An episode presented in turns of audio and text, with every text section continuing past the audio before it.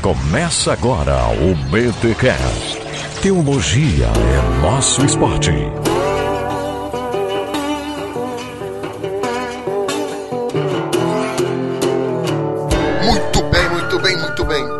Começa mais um BTcast de número 272. Eu sou Alexandre Melhoranza e eu digo que o Antigo Testamento é mais atual do que nunca. E eu sou Vitor Fontana e ninguém gosta de ser chamado de velho, então não chame os outros de velho. Agora, antigo pode? Antigo pode, primeiro pode, primeiro é bonito. Ah, é, a primeira aliança. É, isso fica legal, cara. Primeiro Testamento. O Primeiro Testamento, o Primeiro Testamento é show também, cara. Então, aí ó, tá vendo? Sabe quem que tem uma teologia do antigo? Que o nome, é isso que eu achei muito engraçado. O nome do livro é Teologia do Antigo, mas logo de cara ele já não fala mais Antigo Testamento, ele fala Primeiro Testamento e assim fica. É o John Goldingay. O John Goldingay, é, ele tem um livro que é Teologia do Antigo, o nome é Teologia do Antigo Testamento, mas ele fala Primeiro Testamento. Mas antes, Vitor, vamos para os recados paroquiais.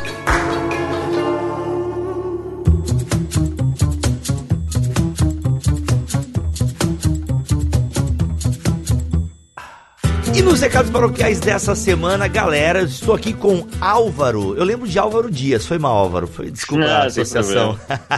Beleza, Álvaro, como é que você tá? Eu tô tranquilaço, bicho. E você? Eu tô bem também, graças a Deus. Gente, o Álvaro, ele trabalha numa livraria. Acho que o sonho, todo mundo que gosta de ler já sonhou em trabalhar numa livraria. Eu, por exemplo, gostava muito de filme, sempre quis trabalhar numa videolocadora. E depois que eu comecei a gostar de ler, quem gosta de ler, gosta de entrar numa livraria, ficar folheando, ver as novidades. E Álvaro, qual é a livraria que você trabalha aí em São Paulo? Olha, eu comprava demais uma livraria chamada El Shaddai. Aí um tempo depois eu acabei trabalhando lá. E aí é, tô trabalhando até agora aí, né? Que da hora. Gente, a El Shaddai é uma livraria localizada em São Paulo e todos os meus amigos que moram lá, o Gutierrez Siqueira é um exemplo. Toda hora ele tá falando, né, da El Shaddai, descontos e tal. Onde vocês ficam aí em São Paulo, Álvaro? Olha, pra quem tá em São Paulo, a gente fica lá na, no bairro da Liberdade. Você descendo ou na Estação da Liberdade ou da Sé, é ali pertinho. O endereço é super fácil, na rua Conde Sarzedas. E sempre que precisar, pode entrar no nosso site. É super fácil, só pra achar no rodapé. Legal. Ou seja, se você é de São Paulo região e procura uma livraria, porque assim, qual é a pegada de vocês? Porque eu ouço falar que vocês são, é, tem muita coisa na livraria. Vocês têm algum enfoque na livraria, tanto a física quanto a online? Olha, no, tanto na física como na online, a gente procura trabalhar com um público bem diversificado. Mas a gente gosta muito de, de trabalhar com público reformado, livro acadêmico. Então, por exemplo, algumas editoras que a gente foca bastante é Editora Fiel, a gente trabalha bem forte com ela. A Editora Cultura Cristã, Vida Nova, Editora Monergismo, estamos trabalhando bem com ela recentemente. Então, pô, se a, quando a galera precisa de algum livro ah, dessas editoras, reformado ou acadêmico, com certeza é interessante a galera dar uma olhada no El Shaddai, que a gente sempre tem preço bacana, sempre tem promoção legal, mesmo para quem não é aqui de São Paulo. No nosso site a gente envia para todo o Brasil, a gente facilita bastante a, a compra, né? Inclusive, viu, se a galera aí quiser realmente fazer aquela compra de. Você tá muita vontade de comprar um monte de livro, de sair lendo uma porrada de livro, com certeza você pode considerar a nossa loja online, porque a gente tem 12 vezes sem juros nas compras da nossa loja online, né? Então, tipo, isso não, não vale pra, pra nossa loja física, mas pra loja online você pode parcelar em no mínimo 20 reais, né? Cada parcela, em 12 vezes sem juros. Olha, isso é tentador, né?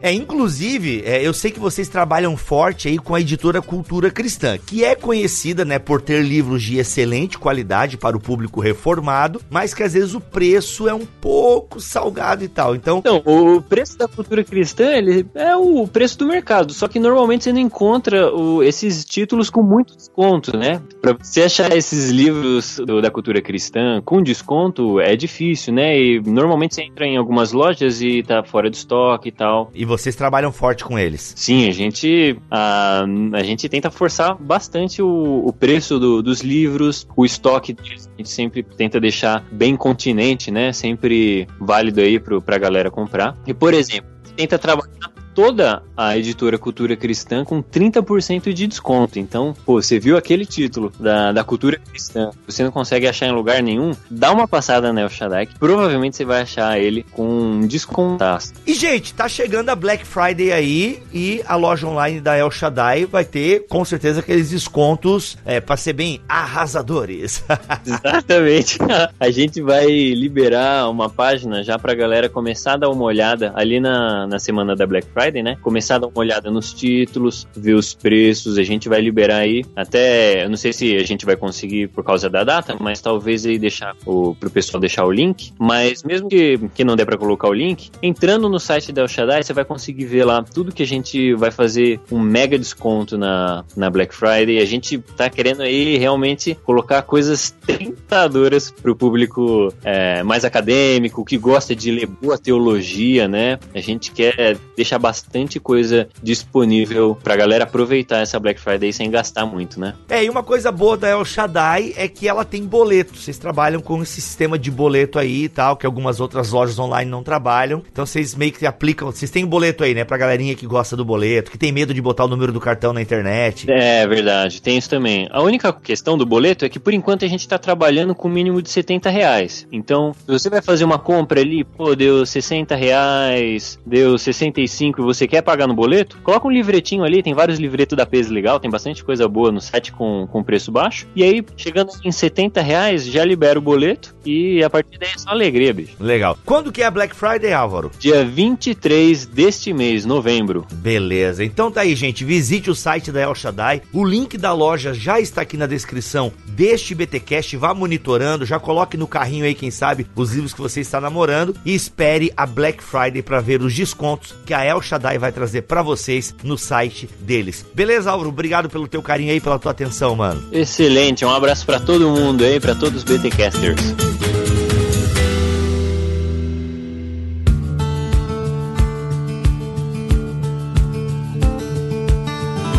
Pois é, pessoal, então a gente começou esse papo aqui de Antigo Testamento, Velho Testamento, Primeira Aliança, mas na verdade hoje eu e o Vitor estamos aqui para a gente conversar um pouco sobre a pregação no Antigo Testamento. Perfeito. Como pregar, qual o valor do Antigo Testamento para a igreja, né? Temos alguns desafios, né, Vitor, para tentar passar, né? Uh, mas o fato é que o Antigo Testamento faz parte da Bíblia. A Bíblia deve ser pregada como palavra de Deus. O Antigo Testamento faz parte da palavra de Deus, então devemos pregar no Antigo Testamento, em todo o Antigo Testamento. Mas aí, né, vem aqui algumas questões, né? Como pregar em Levíticos para a igreja hoje? Qual o valor de números para a igreja? Alguns, alguns profetas eu admito, e outros também, né, vão admitir que não teríamos tanto problema assim, né? Principalmente o livro de Amós, Miqueias, eles falam bastante de justiça social, então talvez a gente lê de cara e a gente consegue achar um, uma aplicação logo de cara para a igreja. Mas e por exemplo, o profeta Naum, né, que prega contra Nínive? Qual a importância desse profeta para a igreja hoje? Citamos aqui o livro de Levíticos. Qual a importância desse livro hoje, né? Exatamente. E aí a gente fala: será que o profeta Naum tem importância? Não tem importância.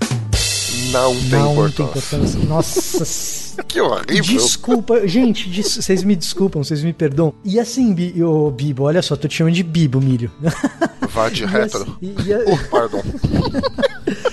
E assim, Milho, é, o outro problema é que a gente vive numa era de extremos no ambiente evangélico, porque ou se tem um certo receio de pregar no Antigo Testamento, ou então os caras pegam a lógica do Antigo Testamento e fazem com que isso domine a teologia, ou, ou, ou mesmo nem pegam a lógica do Antigo Testamento, pegam coisas do Antigo Testamento, formulam uma determinada lógica que é uma lógica da cabeça deles, e no fim das contas a gente tem uma mensagem que não é cristocêntrica, que é extremamente legalista, é, e que no no fim das contas é até difícil de dizer que é uma mensagem cristã, né? Até por conta de alguns paradoxos que a gente criou, né? Por exemplo, uma má leitura do Novo Testamento vai fazer a gente ter uma péssima leitura do Antigo, por exemplo, essa questão de lei versus graça, né? E aí a gente diz, ah, o Antigo Testamento é, fala da lei, o Novo Testamento é a graça. Só que se a gente já de cara fizermos uma boa leitura, por exemplo, no livro de Gálatas, nós vamos conseguir ver que Paulo ele diz que, o, que a lei, na verdade, é uma das manifestações da graça de Deus. Então, se a lei é uma das manifestações da graça de Deus, a oposição lei e evangelho ela não existe, ela é falsa, ela é fruto de uma leitura no mínimo equivocada. Então, como passar esse problema, né? Como se livrar desse tipo de, de, de, leitura para que o Antigo Testamento tenha realmente a relevância que ele deve ter na igreja. Exatamente. Quando a gente fala de Antigo Testamento, lei, especificamente lei e evangelho, a gente tem que se preocupar em fazer uma correta distinção entre lei e evangelho, o que significa que não é uma relação antonímica, né? Exato. Lei e evangelho não são antônimos, mas existe uma distinção, existe uma diferença entre os dois. Sim. Né? São manifestações distintas de graça. Aliás, eu gosto de dizer que o evangelho é uma manifestação última da graça, enquanto a lei é uma manifestação penúltima da graça de Deus. Né? Aliás, para entender isso bem, tá traduzido para o português um livro do John Barclay, Paulo e o Dom, que você pode comprar na Amazon pelo link da Amazon aqui no Bibotal que fica feita a propaganda. Mas voltando. Mas voltando aqui para o nosso tema, é isso. A gente tem uma dificuldade, uma dificuldade grande, tanto de lidar de maneira cristocêntrica com o texto, quanto de simplesmente lidar com o texto, porque ah, é difícil, então a gente foge. O que, que a gente faz com Levítico? O que, que a gente faz com Sofonias? O que, que a gente faz com Naum? O que, que a gente faz com Cântico dos Cânticos? Como que alguém prega, né, no domingo, Cântico dos Cânticos, se a gente abrir mão ah, daquela velha alegoria de que cantares é. Ah, Cristo e a igreja. Que evidentemente não é, né? Que evidentemente não é. Estudam as escrituras pensando que vão achar nelas a vida eterna. No entanto, elas dão testemunho de mim. E outra coisa, as questões sobre a, as narrativas do Antigo Testamento, né? Elas vão além de uma historinha com uma moral, né? Ah, isso é outra coisa. Ou aquela, aquele velho exemplo, né? Davi venceu Golias. Então você pode vencer os gigantes da sua vida. Aí eu me pergunto, será que é isso mesmo que o autor quis dizer quando ele escreveu? E aí a gente já começa a pensar, né? Algumas coisas, né? De como, em como como pregar o Antigo Testamento para a igreja, né? E se a gente pode dizer, né, a primeira dica é avalie o contexto histórico da época. A primeira coisa, o que estava acontecendo historicamente que motivou o autor do livro, autor da narrativa, a escrever o que ele escreveu. O que isso ensina o autor sobre Deus, sobre ele mesmo em relação ao pecado, sobre a sua relação com Deus e sobre o seu papel na aliança. Então são algumas questões, tem outras também, né? Mas são algumas questões que podem nos ajudar a balizar aqui o nosso pensamento uh, em como o Antigo Testamento pode ensinar a igreja e ir além de uma historinha com uma moral bonitinha, né? Perfeito. É, Para usar a frase do Hernandes Dias Lopes, eu acho que o Hernandes é muito didático nesse aspecto. Aliás, é um baita cara didático, acho que a principal qualidade do Hernandes é essa. E ele diz o seguinte, que o papel do pregador, e eu acho que isso se estende à pessoa que tem um pequeno grupo em casa, ou a pessoa que lidera uma célula, ou a pessoa que dá aula na escola dominical, né? Quando a gente está falando de pregação do Antigo Testamento, a gente estende isso também para os estudos, etc, né? E aí o Hernandes ele fala que o papel de quem prega é explicar o texto. O texto tem que falar mais alto. Então, o papel de quem prega é explicar o texto. Se você não explicou o texto, você não pregou. É, ele diz isso. E para explicar o texto, você precisa realmente fazer essa viagem no tempo, de entender o contexto histórico, imaginar o que, que aquele autor daquele texto estava imaginando, o que, que aquele texto diz ao autor a respeito da natureza, as características de Deus, né? os atributos de Deus que são revelados por meio daquele texto, como o relacionamento do autor com Deus muda a partir daquele texto, e a partir daí a gente gente pode trazer aquilo que aquele autor vivenciou para a gente enxergar paralelos com a nossa vida hoje, pensar em aplicações. E, e aí fica feita outra propaganda que, se você escutar a nossa série Aliança aqui no BTcast e se você escutar a série Os Outros aqui no BTcast, a sua tarefa de interpretação de contexto histórico vai ser muito facilitada. Né? Então eu diria que o primeiro passo para que você pregue bem no Antigo Testamento, escute os episódios da série Aliança e escute a série Os Outros, que isso vai te ajudar muito a se ambientar na cabeça do não só do autor, mas também dos primeiros receptores, dos primeiros ouvintes do texto. E falando em contexto histórico, Vitor, uma coisa que pode ajudar mesmo e bastante é a questão dos grandes períodos históricos pelos quais Israel e Judá passaram, porque a mensagem bíblica, ela muda bastante em função disso. Então, assim, o livro ele foi escrito antes do exílio babilônico? Sim. Bingo. Ele foi escrito, uh, tudo bem, antes do exílio babilônico, mas na época dos profetas clássicos, quer dizer, aqueles profetas que deixaram um registro histórico, foi antes dos profetas clássicos, onde não tinha um registro histórico, mas temos as narrativas, foi antes do estabelecimento da lei, foi durante o estabelecimento da lei, foi durante o exílio, foi depois depois do exílio, essas são questões de, de maior abrangência que vão balizar ainda mais o, o contexto histórico, porque, por exemplo, você não tem coisas teologicamente falando, você não tem assuntos antes do exílio que estão depois do exílio, vice-versa. A questão do papel do Espírito Santo, por exemplo, isso muda. Dá para se fazer uma,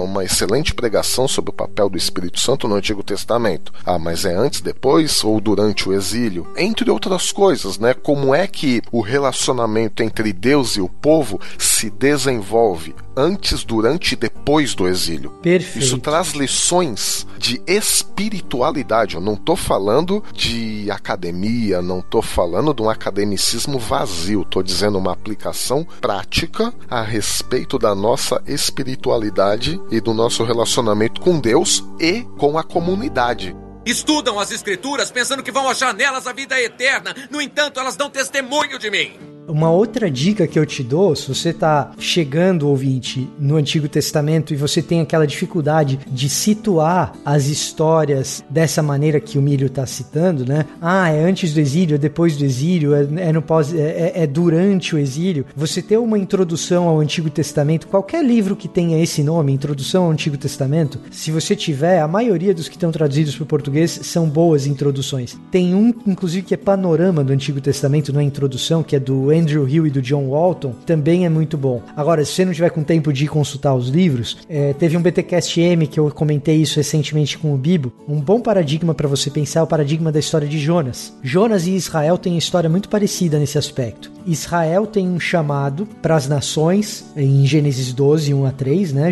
A partir de Abraão, Israel tem um chamado para as nações, Jonas tem um chamado para as nações, especificamente para Nínive, que é uma nação estrangeira. Aí, depois disso, Israel uh, rejeita esse chamado às nações, foge de Deus, e Jonas rejeita esse chamado para Nínive, foge de Deus em direção a Tarsis. Como punição, Israel passa pelo exílio, como punição, Jonas vai para o ventre do peixe durante o, o, exílio, Israel tem saudades de Sião, saudades da sua terra natal. Jonas, no ventre do peixe, tem saudades do templo. Você tem Israel voltando do exílio, você tem Jonas saindo do ventre do peixe. Você tem Israel indignado e revoltado pelo seu chamado de pregar as nações, justamente porque são as nações que perpetuam a crueldade contra Israel. Jonas, depois de sair do ventre do peixe, indignado e revoltado e incapaz de cumprir o seu chamado para as nações, justamente porque vê em Nínive uma fonte de crueldade e Jonas guarda rancor das nações. Então você pega o livro de Jonas, que é uma história que todo cara que cresceu em igreja conhece. Se você não cresceu em igreja, talvez você também conheça, mas você pega o livro de Jonas, que é um livro curto, você tem um paradigma rapidinho de toda a história do Antigo Testamento. É um bom jeito de você memorizar, né? Um bom jeito de você memorizar mais ou menos como foi a história de Israel e o espaço funcional é,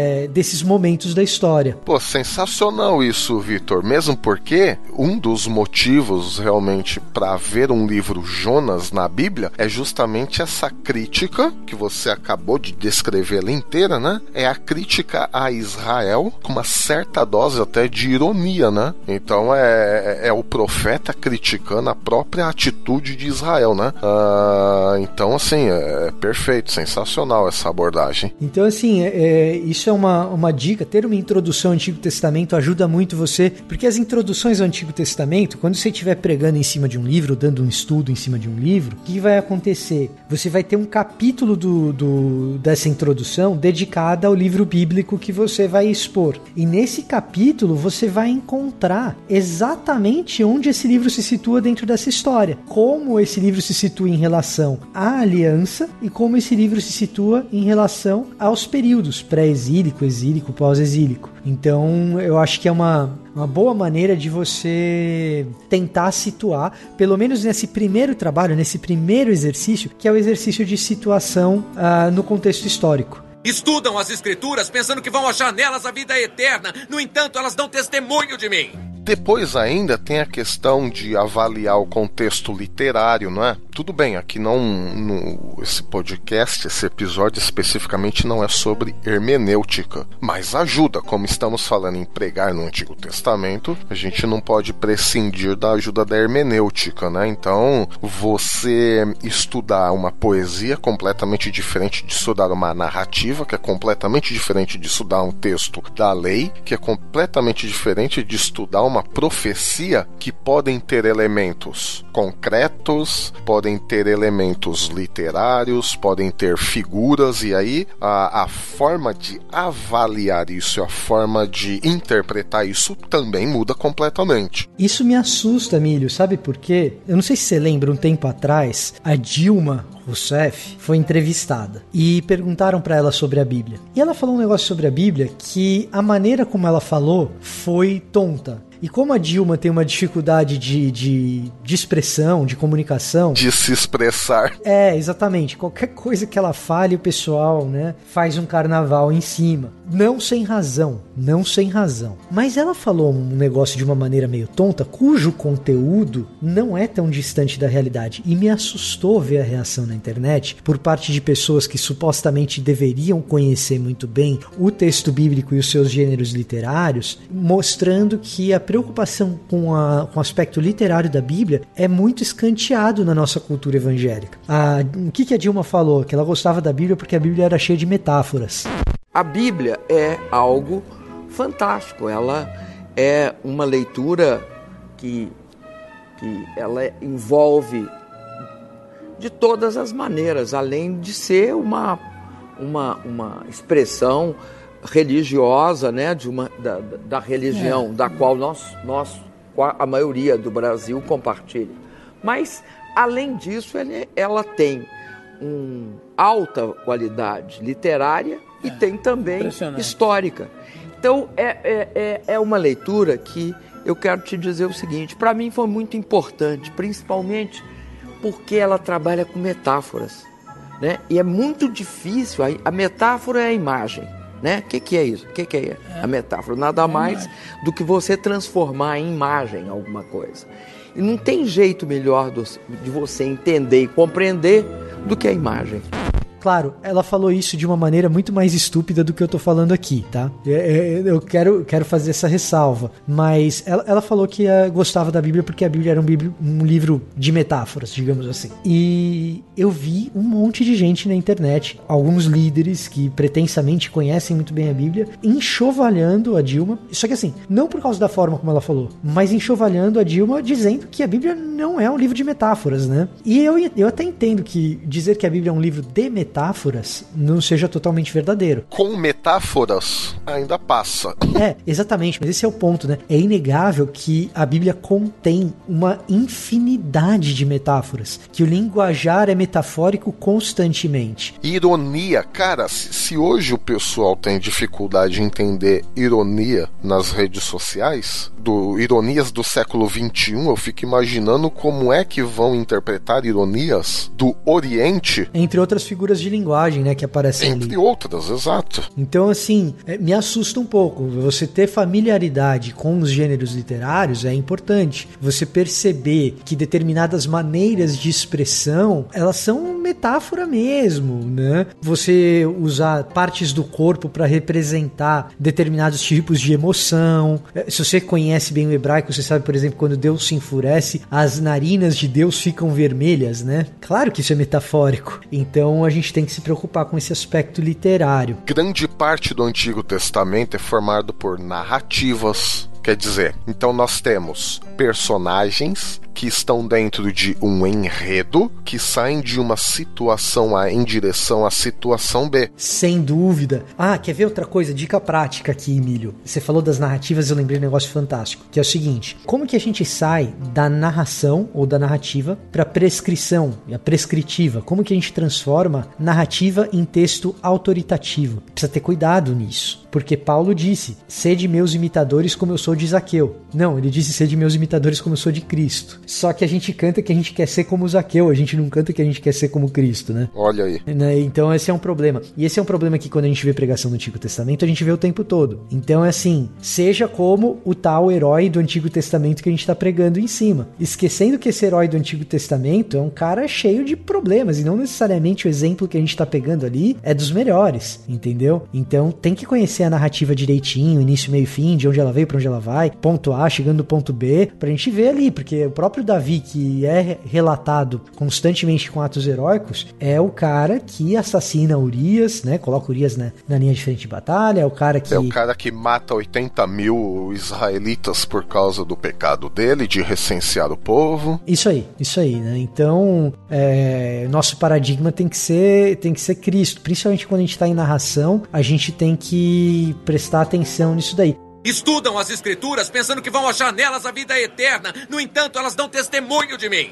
Agora eu queria que você contasse um pouco, Milho, como você tratou essas questões narrativas, porque eu sei que você pregou recentemente sobre livros que são essencialmente narrativos, crônicas, é, Samuel, Reis. E aí eu queria que você contasse um pouco dos seus desafios quando você estava tratando disso daí. Pois é, então, aqui na, na nossa igreja, eu propus esse desafio né, para a igreja de fazermos um sobrevoo em toda a Bíblia. Como isso funcionaria? Uma série de pregações em toda a Bíblia e cada pregação em um livro da Bíblia, né? E aí como que eu resolvi trabalhar? Qual foi a metodologia adotada? Olhando o Antigo Testamento como um todo, e aí eu sempre parto da questão da aliança. E a aliança aqui é ah, o relacionamento de Deus com o povo. Então, uma coisa que sempre ficou clara, ao menos para mim, é que a Bíblia sempre vai tratar Deus como soberano e o povo sempre como pecador, ou um povo que jamais vai procurar por ele mesmo essa relação com Deus. É um povo que vive fugindo dessa relação com Deus e Deus sempre procurando esse relacionamento com o povo. Então, eu sempre vi Deus como soberano e aí eu chamei o povo de rebelde. E aí em cada livro eu tentei transmitir um pouco dessa ideia. Então, por exemplo, uh, o livro de Gênesis, eu nomeei a, o título da pregação seria Gênesis e o conflito dos rebeldes. Aí o, a pregação em Samuel foi Samuel e o reino dos rebeldes. Uh, Levítico, por exemplo, foi Levítico e a santidade dos rebeldes. Então, assim, qual é a metodologia implícita aqui? É pegar o nome do livro, o que ele diz sobre o povo e tentar transmitir a ideia geral aqui. Né? Então, por exemplo, pegando aqui de novo Levítico, Levítico fala da santidade do povo de Deus diante de um Deus que é santo que é de Levítico que nós temos, sejam santos porque eu sou santo. E a partir daí, dando uma dica muito, muito, muito prática, você citou o livro do Andrew Hill e do Walton, do Panorama do Antigo Testamento. Eu tenho ele aqui também. Eu usei ele para compor essa série de mensagens, e as mensagens nessas pregações geralmente são expositivas, ou seja, em que sentido? Eu tenho uma introdução que eu dou o panorama geral do contexto histórico do que estava acontecendo no momento que o livro foi escrito. E aí eu peguei um outro livro, uma outra introdução ao Antigo Testamento, que é o Foco e Desenvolvimento no Antigo Testamento do Carlos Oswaldo Cardoso Pinto, da editora Ragnos. Esse faz falta, hein? Carlos Oswaldo Pinto é uma pessoa que, para quem não conhece, ele foi um que nos deixou cedo, que Deus tomou para si cedo.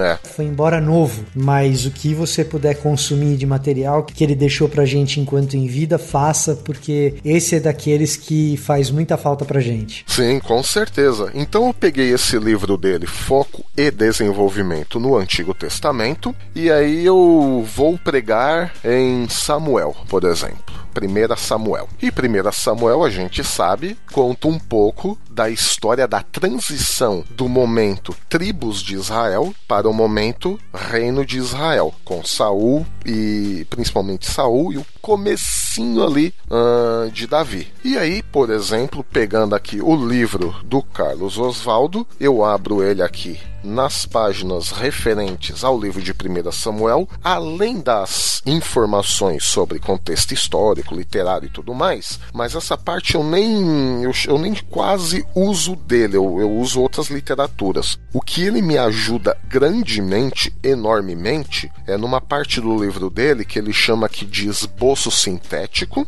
e aí ele dá uma pequena um resumo geral do livro, por exemplo, para o livro de Samuel, isso vale para qualquer livro, tá? Mas eu tô pegando aqui Samuel como um exemplo só, né? Então ele diz aqui, né, esboço sintético, mensagem do livro. Aí ele vai dizer o seguinte, um parágrafo curto sobre isso, né? Os preparativos divinos para o estabelecimento da monarquia em Israel revelam que a sobrevivência e a segurança da nação não dependem da monarquia em si, mas de um monarca cujo coração seja humilde e confiante perante o Deus da aliança. Cara, você já matou tudo aqui, né? Então, nessa curta mensagem sobre o livro, então assim, todas as narrativas, todos os enredos, todos os conflitos de 1 Samuel estão resumidos aqui, que a, o estabelecimento da monarquia não vai depender da monarquia em si mesma, mas do coração do rei, um coração humilde, confiante em Deus e no Deus da aliança. Cara, aqui você já tem grandes princípios, né? Humildade no coração, confiança em Deus, aliança com Deus, relacionamento com Deus, enfim. E aí, uh, ao longo desse esboço sintético, nós temos a divisão uh, literária do livro. Então ele divide aqui parte 1, parte 2, parte 3. Claro que nem sempre vai, vai conseguir, a gente vai conseguir adaptar para uma mensagem de dois ou três pontos. Então aí vai também um pouco da criatividade de você que vai fazer essa mensagem. Criatividade até um certo limite, né? Porque nós também não podemos ir além do que o texto prescreve, mas curiosidade também na forma de transmitir isso, né? Senão fica um, ah, uma mensagem muito árida, né? Então a gente tem que ter sabedoria na forma de transmitir. Então aqui, por exemplo, para essa pregação de 1 Samuel, que eu chamei, você vê, isso não tem nada a ver agora com Carlos Oswaldo, né? Mas ele me inspirou com essa curta mensagem do livro, ele me inspirou a criar esse título, Samuel e o Reino dos Rebeldes. E aí eu faço a minha pequena introdução que estava acontecendo, essa transição toda. Na transição da introdução para os pontos da minha mensagem, geralmente eu coloco algumas verdades teológicas, por exemplo, a aliança de Deus, a humildade do coração, a confiança em Deus. Claro que eu desenvolvo isso um pouco, né? Não falo simplesmente assim, né? E aí eu coloco aqui ponto 1, um, por exemplo, dessa pregação de Samuel. Uh, o ponto 1 um dessa pregação é nós não podemos manipular Deus. E esse ponto 1 um vai de Samuel capítulo 1, né? 1 Samuel capítulo 1 a 1 Samuel capítulo 6. O Carlos Oswaldo, ele vai tratar isso de uma outra maneira. Por exemplo, ele vai dizer aqui que Samuel, capítulo 1 a capítulo. Na verdade, ele vai até o capítulo 7. Eu dividi o capítulo 6, que eu achei melhor. Mas ele vai dizer o seguinte: os preparativos para o estabelecimento da monarquia incluíam a provisão de um líder genuíno em um momento em que o poder de Deus não poderia ser dispensado à nação em virtude das violações da aliança durante o período dos juízes. Aí eu olho assim, puxa vida, eu não vou poder falar isso para a igreja, né? Vai ficar complicado. Então eu peguei essa questão do líder genuíno em um momento que o poder de Deus não poderia ser dado à nação assim. Porque em juízes veio aquela bagunça toda que a gente conhece do período de juízes. E aí eu resumi isso dizendo: nós não podemos manipular Deus. E isso vai de 1 Samuel capítulo 1 a capítulo 6 e depois eu coloco aqui o ponto 2 por exemplo, que eu chamei aqui de nossas escolhas não impedem o plano de Deus, que vai de 1 Samuel 7, capítulo 7, ao capítulo 15. Então eu peguei grandes blocos do livro de 1 Samuel e transformei em uma só pregação. E aí o ponto 3. As circunstâncias nos levam à confiança em Deus, que é o 1 Samuel do capítulo 16 ao capítulo 31. Então vejam, eu peguei todas as narrativas com a ajuda do Carlos Oswaldo Pinto e transformei em coisas práticas para nós. Confiança em Deus, nós não podemos manipular Deus. Então percebem? O Antigo Testamento então se torna uma coisa viva e não apenas Davi venceu os gigantes, então você também vai vencer os gigantes da sua vida. Não, o texto bíblico é muito mais rico que isso.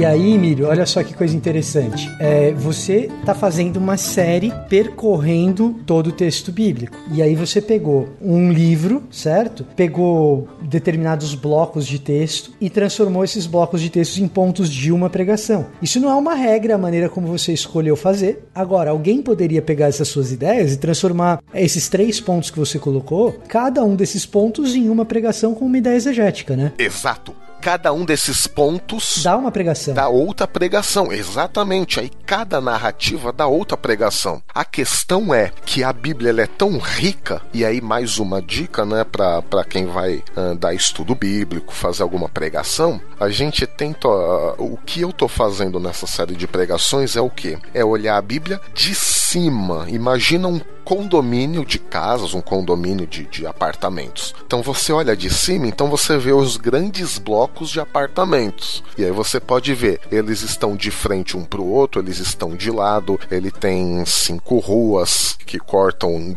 de norte a sul, sete ruas de leste a oeste, tem um jardim no meio com uma fonte. Então tô vendo, de cima eu posso fazer essas análises arquitetônicas com a vista de cima. Eu ainda posso entrar no condomínio e ver um único bloco do condomínio. Exatamente. Você pode fazer uma visão de drone ou então Exato. entrar com seu skate e a sua GoPro.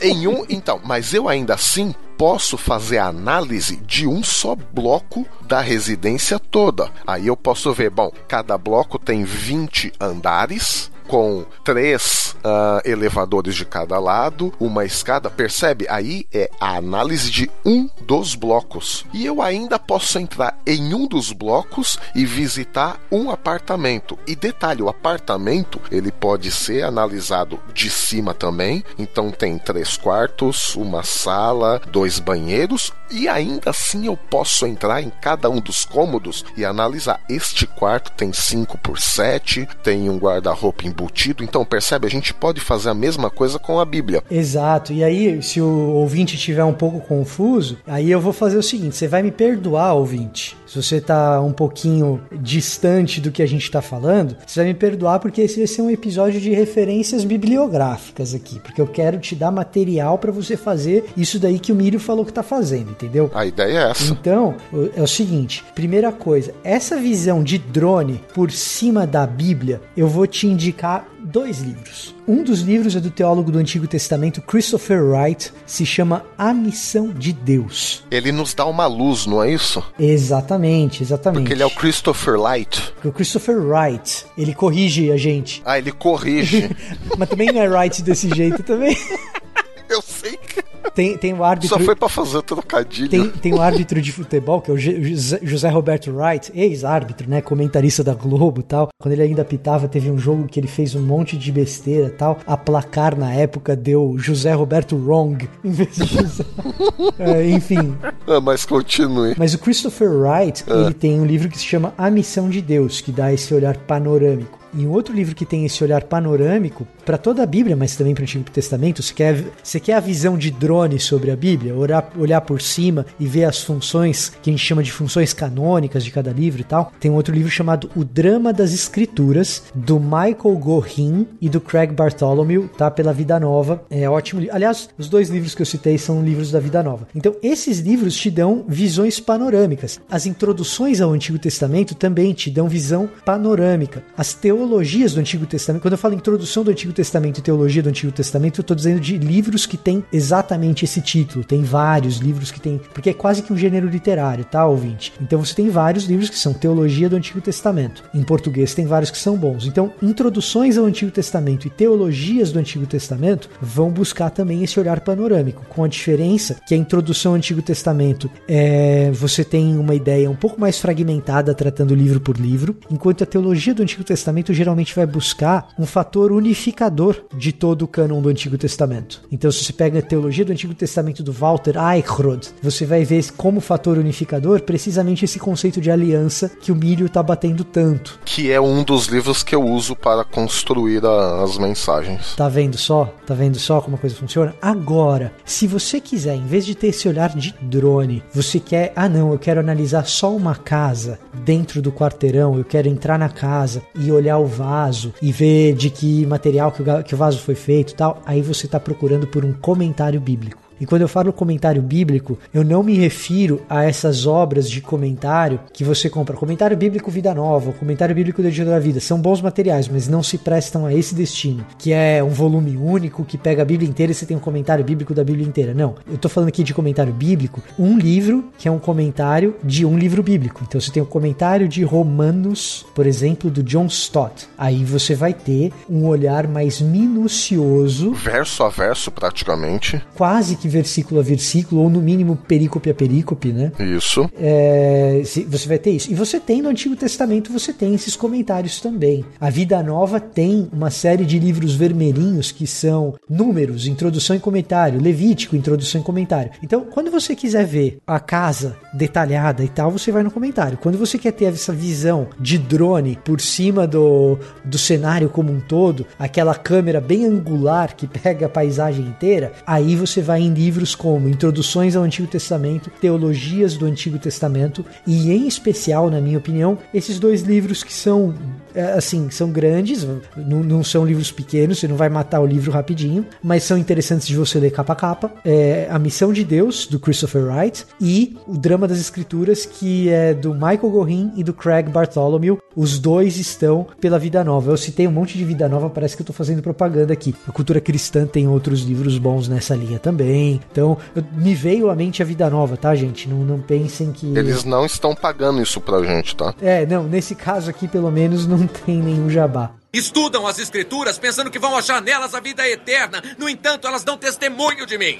Por exemplo, Vitor, para essa série de, de pregações em cada livro da Bíblia, eu não uso nenhum comentário bíblico. Por quê? Pela simples razão que o meu objetivo, e aí outra coisa para se pensar na pregação. Qual é o objetivo? Então, o meu objetivo era mostrar para a igreja a coerência da Bíblia toda como palavra de Deus. Então, a minha intenção é realmente fazer um sobrevoo em cada livro da Bíblia para a gente realmente observar a coerência de Gênesis a Apocalipse. A minha intenção não é entrar em cada narrativa né, fazer uma pregação em cada narrativa. Então eu não uso os comentários bíblicos, por exemplo, que você citou agora. Eu fico com as teologias do Antigo Testamento e as introduções ao Antigo Testamento. Então, assim, depende do seu objetivo como pregador e como expositor do livro bíblico. Isso, exatamente. Só pra gente não ficar assim, pra não dizerem que a gente tá puxando a sardinha pra vida nova, só porque eu citei a vida nova, a teologia do Antigo Testamento que você tá usando, que é a do Walter Eichrodt, se não me engano, é pela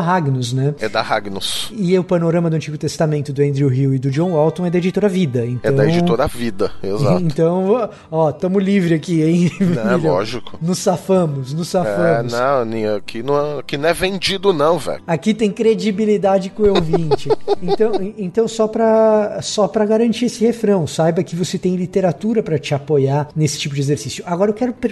Eu fiquei pescando umas coisas nas coisas que você falou, Milho, e eu tô pegando aqui umas coisas que podem ser estratégias interessantes para quem tá querendo pregar ou mesmo para quem tá querendo dar um estudo, seja de escola dominical, seja célula, seja pequeno grupo. Volta lá no primeiro ponto que você pregou, que eu vou sublinhar algumas coisas, mas volta na frase do seu primeiro ponto. Então, Vitor, eu tenho aqui pro exemplo que eu dei aqui da pregação de Samuel, ponto 1 um é nós não podemos manipular Deus, que vai de 1 Samuel capítulo 1 a 1 Samuel capítulo 6. Beleza, olha só, nós não podemos manipular Deus. Primeira coisa que vai te ajudar muito a pregar tanto no novo quanto no antigo, se você estiver ouvindo isso, é fazer isso que o Milho fez. Você vai pregar, você precisa de uma ideia clara. O texto tem que te passar essa ideia clara e você tem que pegar essa ideia do texto e transformar numa frase clara. E frase clara tem sujeito, verbo e objeto. O que, que é sujeito, verbo e objeto? Vamos simplificar? Então, nós, sujeito, não podemos manipular, verbo, objeto, Deus. Sujeito, verbo, objeto. De preferência no presente do indicativo. O segundo ponto, inclusive, continua, né? Nossas escolhas não impedem. Nossas escolhas, sujeito, não impedem, verbo. O plano de Deus. O plano de Deus, objeto. Isso aí dá uma pregação, entendeu? Olha só, eu quero fazer uma pregação sobre as escolhas das pessoas. Então você tem um texto que fala das escolhas escolhas e você tem ali o plano de Deus e tal. Beleza, tá feito, mas tá claro. Verbo no presente, ideia clara é sujeito, verbo, objeto. Por quê? Porque é ordem direta, você não tem um monte de rodeios, você não tem um monte de vírgulas, isso fica claro na cabeça da pessoa. E você usa presente do indicativo. Por que, que você usa presente do indicativo? Você não usa pretérito perfeito? Porque traz um elemento de atualidade, de urgência, de presença. O texto se faz presente no meio de você, está entendendo? Então, sempre no presente. É igual quando você abre uma página de jornal ou um site de noticiário. Quando você olha a manchete do G1, do UOL, da Folha, sempre vai estar no presente do indicativo. Então, nós, como é que é? Nós não podemos manipular Deus. Nós não podemos manipular Deus. Sujeito, verbo, objeto, presente do indicativo. Tá aí. É uma ideia exegética da uma pregação. Estudam as escrituras pensando que vão achar nelas a vida eterna. No entanto, elas dão testemunho de mim.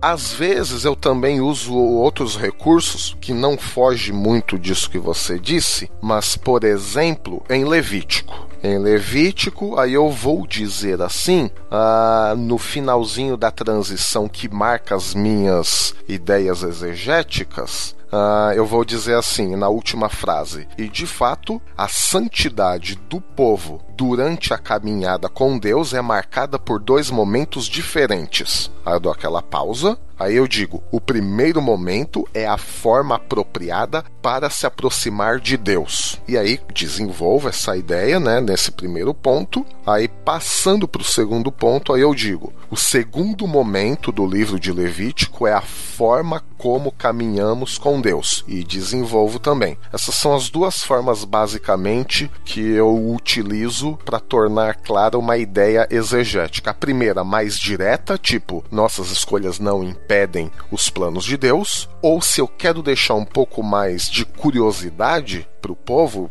enquanto eu falo, eles vão pensando, eu digo: o segundo momento, o segundo passo, a segunda estratégia, o segundo alguma coisa é a forma de caminhar com Deus. Aí, mas o que ele quer dizer com a forma de caminhar com Deus? Enquanto eu vou falando, a pessoa vai pensando naquilo. Ah, então é assim que nós caminhamos com Deus, de acordo com a segunda parte do livro de Levítico. Mas, de novo, uma frase direta, objetiva. Então, se, é, sempre ter isso em mente eu acho que é uma coisa interessante. Outra coisa que eu acho que é uma, uma questão valiosa aqui é a presença de Deus é, em todos esses pontos. Sempre. Porque quando a gente está falando do, do Antigo do Novo Testamento, mas da Escritura, a gente quer conhecer mais a respeito de Deus. A gente não quer necessariamente conhecer mais a respeito de Gideão. A gente só quer saber mais a respeito de Gideão se ele nos iluminar a respeito de como Deus é, do que Deus quer, de como a gente se relaciona com esse Deus. Embora Gideão seja um personagem fascinante, se você quiser, por exercício de literatura, diletantismo, conhecer Gideão, maravilhoso. Mas na pregação, não é essa a ideia. Então, sempre você tem aqui a presença de Deus, ou às vezes até mesmo compensa a gente tentar identificar como isso pode ser um paralelo com o ministério de Jesus. Porque a gente tem um paradigma lá no caminho de Emaús, lá em, no, no final de Lucas, de que Jesus expunha aos discípulos, expôs aos discípulos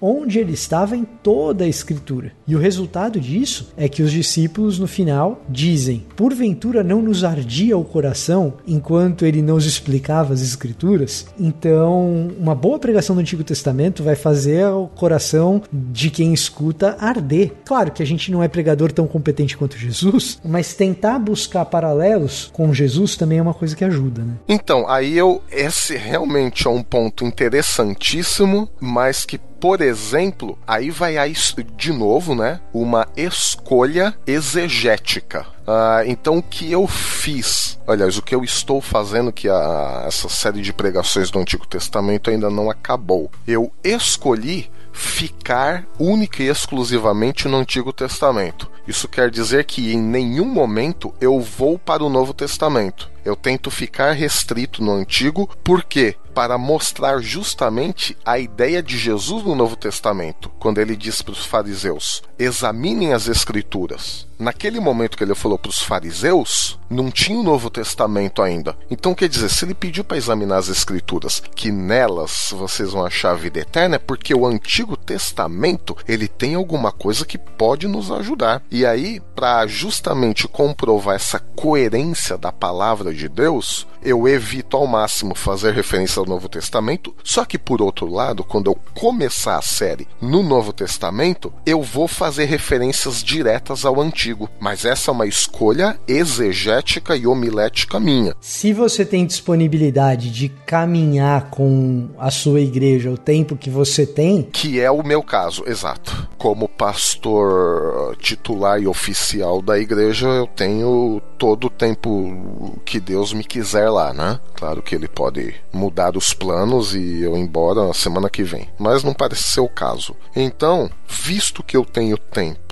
é uma igreja já bem estabelecida, uma igreja que, que, que, existe desde a década de 60. Então eu optei por fazer isso. Então vejam que até a escolha da nossa homilética, a forma como a gente vai fazer uh, as pregações, passa também por um conhecimento prévio da igreja. Claro que nem sempre isso será possível, pois às vezes a gente é convidado para pregar fora. E aí? Bom, aí não tem jeito, aí a gente ora, Deus, que, que isso aqui sirva para esse momento da igreja que ela está vivendo. Mas, como se você está sempre lá na sua igreja, você vira e mexe, o seu pastor te dá a oportunidade para pregar, trazendo estudo bíblico, por que não? Né? Se nós já temos esse conhecimento prévio da igreja, uh, entendemos um pouco o, contexto da igreja, então isso também conta na hora de fazer uma pregação, um sermão, um estudo bíblico, né? E aí você falou, Vitor, da questão de sempre Deus, sempre Deus. E aí eu fui ver aqui as minhas, uh, os meus esboços, a pregação de Naum. A gente citou Naum no começo, né? E aí eu fui ver, eu, eu, até eu fiquei encafifado com isso que você falou. Aí eu pensei, bom,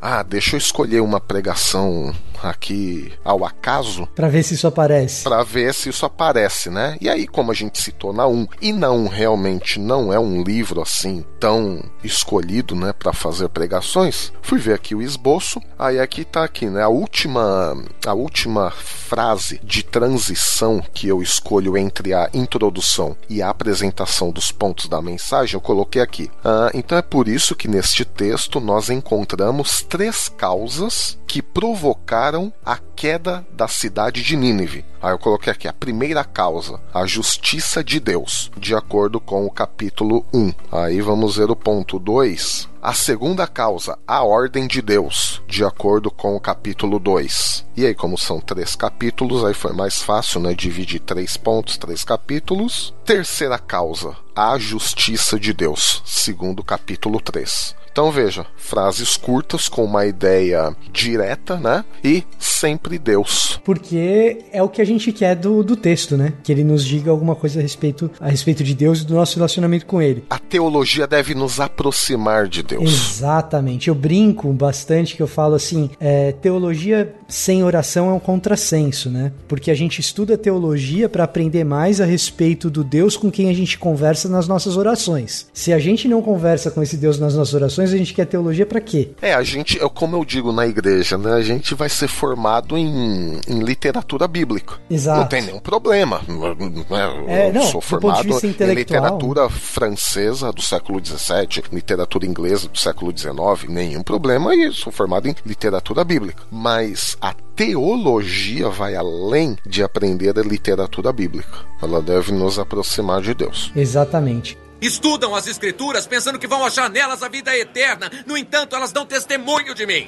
Então, assim, tem algumas manhas que a gente está tentando passar, ou pelo menos que eu estou tentando pescar aqui da, da- das práticas do milho, para que você consiga, pelo menos, tentar reproduzir essas coisas e que você possa levar o Antigo Testamento para o seu ensino cotidiano. Se não para pregar, pelo menos para você aprender, né? Quando você tiver você mesmo lendo no seu, é, é, no seu ambiente. Uma das coisas que eu aprendi com Tim Keller, ô Milho, vê, vê- vê se você gosta disso. Vamos colocar Tim Keller no banco dos réus. Santo Deus, quem somos nós? Mas vai lá, né? bora. V- Vamos ver se você gosta disso daqui. O Tim Keller ele tem uma malandragem, uma malandragem carioca, uma, uma espécie de gambiarra homilética maravilhosa. Deus. Continua. para pregar narrativa especificamente. E aí menos na linha da do drone, menos na linha da panorâmica que você está fazendo e mais na linha das narrativas específicas. Ele fala assim, né, que a maioria das pregações, especialmente no Antigo Testamento, mas isso pode acontecer no Novo também, né? A gente fica preso nos defeitos e nas qualidades dos personagens e esquece um pouco de Deus, e esquece um pouco do Evangelho. E vai bem na linha do que eu tava querendo ver Deus na- nas suas pregações aparecendo o tempo todo como aparecem, né? E aí ele fala o seguinte: a gente fica preso demais na história dos personagens, e se você é um pregador que fica preso demais nas histórias dos perso- dos personagens, tem uma gambiarra pra consertar isso daí. Aí como é que funciona a gambiarra? Agora até eu tô curioso aqui, meu Deus. Aí você tá falando muito da quali- das qualidades de Davi e tal, aí você chega assim e faz assim. Mas você vê até Davi com todas essas qualidades, e aí você fala onde ele caiu. Ele caiu aqui, assim, assim, assim, assim. E portanto, Davi não é capaz de por si só ser totalmente justo. É, e aí você fala, e você, querido ouvinte, ou pessoa, ou irmão, não sei onde você está pregando, se você está pregando na rádio ou no púlpito, né? E você também, com todas as qualidades que você tem, você também não é capaz de. né? Mas existe um verdadeiro Davi. Então o, o hack, Ah. o life hack do, do Tim Keller, o bote de salva-vidas dele, o, a boia de salva-vidas dele que, que ele lança para esses pregadores, é sempre dizer: não, você está pregando sobre Moisés, então depois você vai falar sobre o verdadeiro Moisés. Moisés segundo o Espírito. Se, se Moisés não é capaz, Jesus é capaz, entendeu? Então, se você tá falando de Gideão, pô, Gideão não deu conta, mas tem um verdadeiro Gideão. Rapaz, deixa eu ver aqui o verdadeiro Jefté. o verdadeiro. E tem o verdadeiro melhorança, entendeu? Agora, o verdadeiro Adão, ah, isso aí, isso aí funciona bem. Então, mas esse é o ponto, né? Mas esse é o ponto. A ideia aí é totalmente paulina. Ele pegou o life hack do Paulo. É, mais ou menos por aí. Tem a verdadeira Agar, tem a verdadeira Sara. Rapaz. Então, aí sempre. Você tá com um problema pra terminar a sua mensagem com o evangelho? Pô, Claro. você pega a aí, mesma ó. pregação que você sempre pregou e coloca Jesus no final. tá, tá resolvido o seu problema. É um, é um macete. Ah lá, meu. O verdadeiro Sansão. Estudam as escrituras pensando que vão achar nelas a vida eterna. No entanto, elas dão testemunho de mim. E aí tem, eu, eu estudei com o Adrien Balcells. O Adrien Balcells hoje ele tá lá no programa de, de doutorado da Universidade de Toronto, na área de homilética. E ele tem um outro hack que é mais sofisticado um pouco do que esse do Tim Keller, que eu acho legal. E que instintivamente a gente sempre faz. No, no BTcast a gente faz. E na, nas pregações faz também. Mas ele desenhou isso daí. É bom quando desenha, né? Que ele fala assim: que você vai pegar num texto, é, tenta encontrar nesse texto um problema, como esse problema é resolvido e como isso te coloca em ação. E ele chama isso de diagrama PGM, que é problema, graça e missão. Todo texto você tenta achar qual que é o problema causado pelo pecado, qual é a graça de Deus atacando aquele problema e qual é a missão do povo de Deus a partir dessa graça de Deus que resolve o problema. E aí você consegue pegar essas narrativas no Antigo Testamento e transformar em alguma coisa que seja mais graciosa e tal. Sensacional, cara. Aí ele fala assim, tá, mas é, é, aí tem a segunda etapa aí dessa história, né, do, do, do Adrien, que ele fala, tá, mas eu peguei aqui um texto e, e, eu não tô vendo a graça de Deus aqui, parece que não tá resolvido. Ele fala, então você precisa... Juízes 19. Aí você precisa ler um pouco mais adiante e um pouco atrás, porque provavelmente você não tá pegando a história toda. Porque que tem graça de Deus no, na Bíblia, isso eu sei que tem. aí, ó. Aí ele dá o... a questão da responsabilidade do pregador também, né? Eu não vou te dar tudo não, filho. Agora você se vira para achar a graça, hein? É, exatamente. Pelo menos você tem aí um desenhadinho aí, um esquema. E as minhas pregações, eu sempre faço isso no começo. Antes de fazer a exegese, antes de qualquer coisa. Sabe aquela primeira leitura? Primeira leitura da perícope. Aqui eu tô falando de perícope, não tô falando de um exemplo como o seu, que é mais panorâmico, né? Então, primeira leitura... Digamos que a perícope é o livro todo. É, no teu caso é, né? Aí, aí o que acontece? Primeira, primeira leitura da perícope, eu, eu já tô lendo a perícope tentando achar problema, graça e missão. Depois eu vou traduzir o texto. Eu sempre faço isso. Quando eu vou pregar. Quando eu vou fazer a exegese técnica, não. Aí é outra história. Mas quando eu vou pregar, a primeira coisa, naquela primeira leitura, eu já vou lendo assim, tá, problema, graça e missão. Qual que é o problema aqui desse texto? Como Deus ataca esse problema? E o que que isso me leva a fazer? Qual que é a resposta que eu sou convidado a dar a essa ação de Deus diante desse esse problema. E, e isso sempre vai me levando para o evangelho, né? E para uma leitura mais graciosa do texto. Pô, cara, sensacional isso, mano. É, é, um, é, um, é são os life hacks, né? São os macetinhos aqui pra gente tornar o Antigo Testamento um pouco mais palatável. Agora, não adianta fazer PMG, diagrama PMG, se você não conhece o Antigo Testamento razoavelmente bem. É, então, aí é leitura, gente. É leitura, leitura da Bíblia, já, em várias versões. Uh, leitura de, de livros, introdução ao Antigo Testamento, teologia do Antigo Testamento, enfim. Aí depois, num outro, num outro podcast, eu faço sempre isso nos meus vídeos, eu, e nos podcasts eu faço também para deixar o povo pedindo as coisas, sabe? Aí depois, num, num próximo episódio de podcast, não sei, acho que eu vou fazer no M, só pra você precisar virar mantenedor pra ouvir, se você quiser. Aí, ó. Cara, isso é muito jabá, né, velho?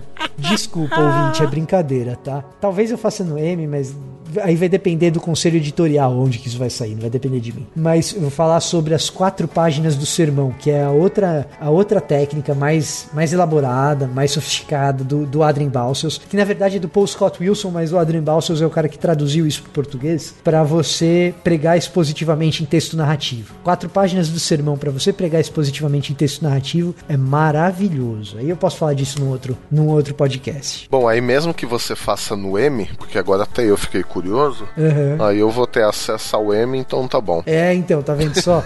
Quem tem acesso ao BTcast M tem acesso, meu velho. Quem tem acesso tem. E ó, posso te falar, pelo menos é um, é um dinheirinho bem investido em missão, que você sabe para onde tá indo, que você tem condição de acompanhar. Tá feita aqui a propaganda também do BTcast M. Já fiz propaganda do link da Amazon, do BTcast M, e propaganda também sem intenção, não intencional, da editora Vida, da Vida Nova e da Ragnos aqui hoje. Olha aí. Última dica de livro que eu vou dar, se você quiser essa visão mais panorâmica, e você quer um livro curto, pequenininho, rapidinho, tem um livro de um camarada chamado Sean Gladden, que se chama A Palavra, e que é da, também da editora de mesmo nome, editora Palavra. O nome do livro é A Palavra e é do Sean Gladden. Também é muito bom nessa linha aí de olhar panorâmico para a Bíblia. Eu, e eu acho que aí você consegue pregar a partir do Antigo Testamento com a devida propriedade.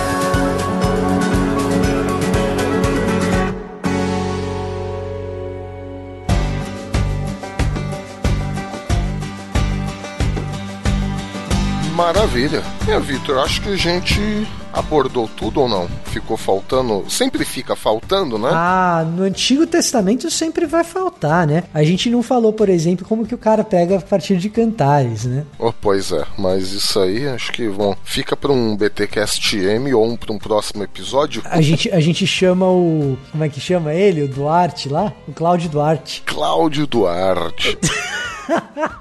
Caramba, mano. Pelo menos o povo vai dar umas risadas, né? Ai, ai, tá certo. Isso fica pra uma próxima. Mas tá aí, pelo menos, um começo de como você faz para pregar a partir do Antigo Testamento. Certo? Certo, Belo? Certo, Belo. Então eu sou o Victor Fontana e esse é um assunto que nunca vai ficar velho, porque tudo passa, mas não a palavra de Deus. Nenhum iota. E eu sou Alexandre Melhoranza e hoje eu vou pegar não uma bênção de algum livro do Antigo Testamento, mas eu vou pegar aqui um testemunho do livro Introdução ao Antigo Testamento do William Lazor, David Ruber e Frederick Bush. Esse é o meu favorito. É, então eu gosto muito dele também, e ele diz o seguinte: o Antigo Testamento pertence não só ao povo judeu, mas a todos. É o relato de como Deus tem agido, é o resumo do que ele tem exigido, é o registro da sua preparação para a vinda de Cristo, é a melhor tela para captar o retrato das suas relações com a família humana através dos séculos. Em suma, o Antigo Testamento é o fundamento indispensável sobre o qual está construído o Novo Testamento.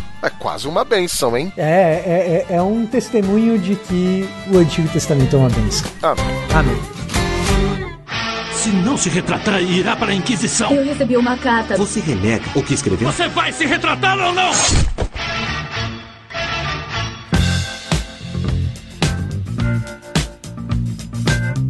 Fala crente, começa mais um Concílios e Guilhotinas aqui no BTcast. Vamos para os nossos e-mails e de cara já quero responder uma dúvida aqui de um dos nossos ouvintes, o João de Oliveira, que ó, ele fala assim: Boa noite, meus irmãos. Jesus abençoe ricamente a todos do Bibotalk. Estou aprendendo muitas coisas. Por favor, continue com o que estão fazendo. Uh, e tenho uma dúvida: como faço para achá-los no Spotify? Fiquem com Deus. Então, ô, João, é muito simples. É, basta você ir no aplicativo, no, se você tiver no seu smartphone, ou você pode também entrar no Spotify através do seu PC e no motor de buscas do Spotify você digita lá Bibotalk ou digita também BTcast. Fazendo isso, vai aparecer aí o nosso Bezão preto sobre um fundo amarelão que todo mundo já conhece e é só clicar nele que você vai começar a poder ouvir todos os nossos episódios. Beleza, João? E você que acabou de se perguntar isso deve estar se perguntando: o que? Bibotalk BTcast no Spotify? Sim, crente, já tem aí algumas semanas que conseguimos entrar no Spotify e você agora pode nos ouvir por lá também. Olha que beleza. E o nosso próximo e-mail de hoje é do Pedro Miquelasso. Boa noite, pessoal. Bom, eu não tô lendo esse e-mail de noite, mas tá valendo. Gostaria de dizer que graças ao podcast referente à obra O Dom da Amizade, que é aquele episódio que a gente fez lá com o César do Tolkien Talk falando sobre o C.S. Lewis e o J.R.R. Tolkien, uh, hoje sou responsável por projetos relacionados a C.S. Lewis e Tolkien. Uh, estar produzindo e colaborando com a HarperCollins Brasil, ó, para a expansão dos professores Lewis e Tolkien no Brasil é muito gratificante e, acima de tudo, um sinal da graça e misericórdia de Cristo Jesus. Pois bem, caso queiram falar dos professores, é só nos chamar. Legal, Pedro. Sem dúvida, se formos falar novamente sobre esses personagens aí, que com certeza ainda rende muito assunto, uh, a gente vai chamar, claro. Aí ele continua aqui: são tantas as novidades que não caberá neste e-mail, ó. Mas vale uma curiosidade: sou membro da BC2 Curitiba e é de grande felicidade a recente parceria feita entre ambas as partes. Caramba, cara, olha só que legal, que legal. Valeu, Pedro. Obrigado pelo e-mail e a gente fica aí bem curioso a respeito do que pode nascer dessa parceria. Mas legal, deixa a gente aí é, a par de todas as novidades, beleza? E rapidão aqui, um último e-mail vem do Manuel Rodrigues Pereira Júnior. E aí, equipe do BTcast, beleza? Conheci essa fonte quase inesgotável de teologia há pouco tempo e tem sido muito edificante na minha vida. Seja reforçando algumas ideias, aprendendo muitas outras e, por que não, discordando de algumas. Uh, gostei muito do BTcast 196, O Reinado de Davi, porque estou lendo o livro Dia de Guerra, uma ficção de Cliff Graham sobre os valentes de Davi. E muito do que foi comentado está no livro. Quem sou eu para pedir, mas seria possível um BTcast específico sobre os valentes de Davi? Em Cristo, Manuel. Olha só, Manuel, poxa, belo tema. Aliás, sabe que nome eu consigo vislumbrar para um podcast como esse? O Melhoranza e o André Heinck. Olha só, são nomes aqui que manjam muito da parte histórica. E, pô, seria legal, cara. Seria legal. Fica anotado aqui a sua sugestão, beleza? Gente, queremos veicular os seus e-mails aqui no Concílios e Guilhotinas. Então faça como esses ouvintes aí que você acabou de ouvir os e-mails deles e mande também já agora o seu e-mail para nós. É muito simples. É só sentar o seu bumbumzinho em cima da, da sua cadeira, ligar o seu PC, ou se você usa o notebook, ou se você usa celular, enfim, faça como achar melhor. E escreva algumas singelas linhas no seu e-mail e mande elas para podcast@bibotalk.com.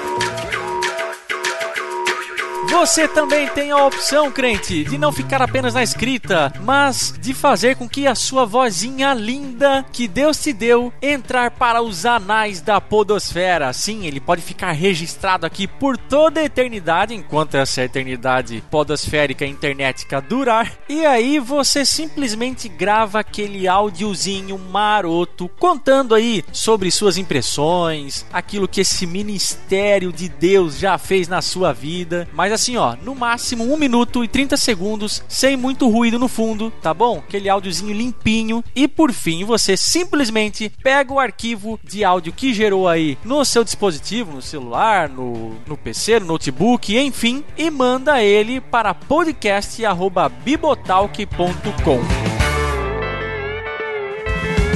Estamos também nas redes sociais: Twitter, Instagram, Telegram, Facebook. Olha só, crente, todos os links para essas redes sociais estão aqui na postagem desse BTcast. É legal que se você nos seguir em todas elas, sendo possível, é claro, você fica para aí de todas as besteiras e de vez em quando a gente acerta também dos pensamentos que a gente eventualmente aí posta nas redes sociais e claro, das novidades também, olha só. A gente interage através de todas elas, beleza? E gostaria gostaríamos muito que você estivesse nos seguindo por lá. E claro, temos também o nosso canal no YouTube, que é muito importante. Você aí que talvez não conhecia, agora você está conhecendo. Entra lá no www.youtube.com/bibotalkvlog e você vai se surpreender com a quantidade de vídeos que temos lá, principalmente o Bibo, né, que é quem normalmente grava os vídeos. Eventualmente eu, o Mac, também apareço por lá, mas o legal é que toda semana tem conteúdo novo novo e você pode se beneficiar muito disso. E claro, gente, dá aquele curtir, compartilhe os nossos vídeos, assina o nosso canal, que fazendo tudo isso você faz o nosso canal no YouTube, bem como compartilhar também os nossos podcasts nas redes sociais, você ajuda o Ministério Bibotalk a crescer, gente. A gente depende muito de vocês e precisamos muito da sua ajuda para atingir cada vez mais olhos e ouvidos nessa internet de Deus. Beleza? É isso que eu tinha para falar. Eu falei, se Deus quiser quiser assim permitir, nós voltamos no próximo episódio. Valeu, crente, e um abraço!